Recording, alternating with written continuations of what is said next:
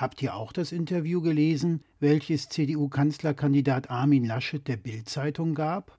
Es hatte die Überschrift Mit mir als Kanzler nie wieder Lockdown. Wie jetzt mit ihm als Kanzler nie wieder Lockdown? Das hat er versprochen. Moment mal. Er hat allen Ernstes versprochen, dass es kein Lockdown mehr gibt, wenn er Kanzler wird?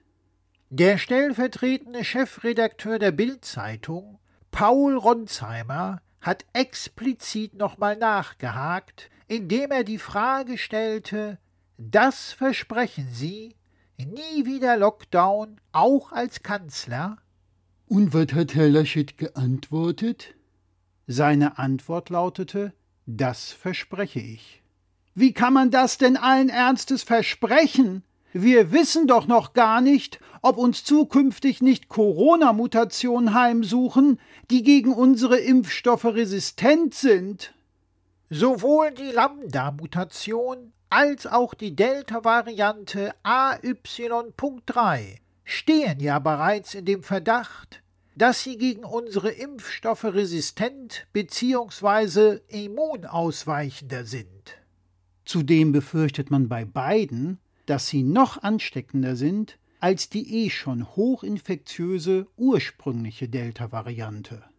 Nur damit ich das jetzt richtig verstehe. Wenn also, was wir alle ja nicht hoffen, die Neuinfektionen, schweren Krankheitsverläufe und Todesfälle aufgrund einer Mutation, gegen die unsere Impfstoffe nicht wirken, durch die Decke schießen und der Lasche zu dem Zeitpunkt bei uns Kanzler ist, würde trotzdem in unserem Land keinen Lockdown geben?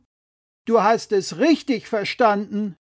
Es gibt in diesem Fall ja nur zwei mögliche Szenarien. Die da wären?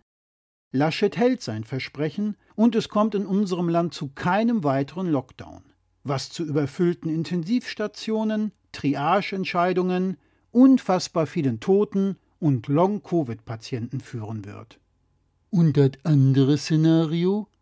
Laschet bricht sein Versprechen und verhängt doch einen weiteren Lockdown.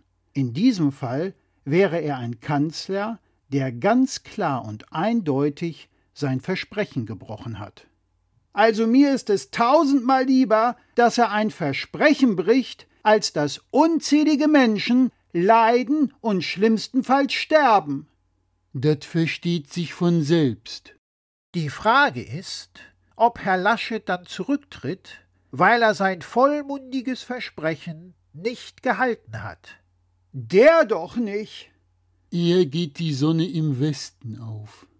Das unverantwortliche Versprechen von Herrn Laschet, dass es unter ihm als Kanzler keinen weiteren Lockdown geben wird, zeigt wieder einmal, warum man ihn bei der Bundestagswahl am 26. September auf gar keinen Fall wählen sollte.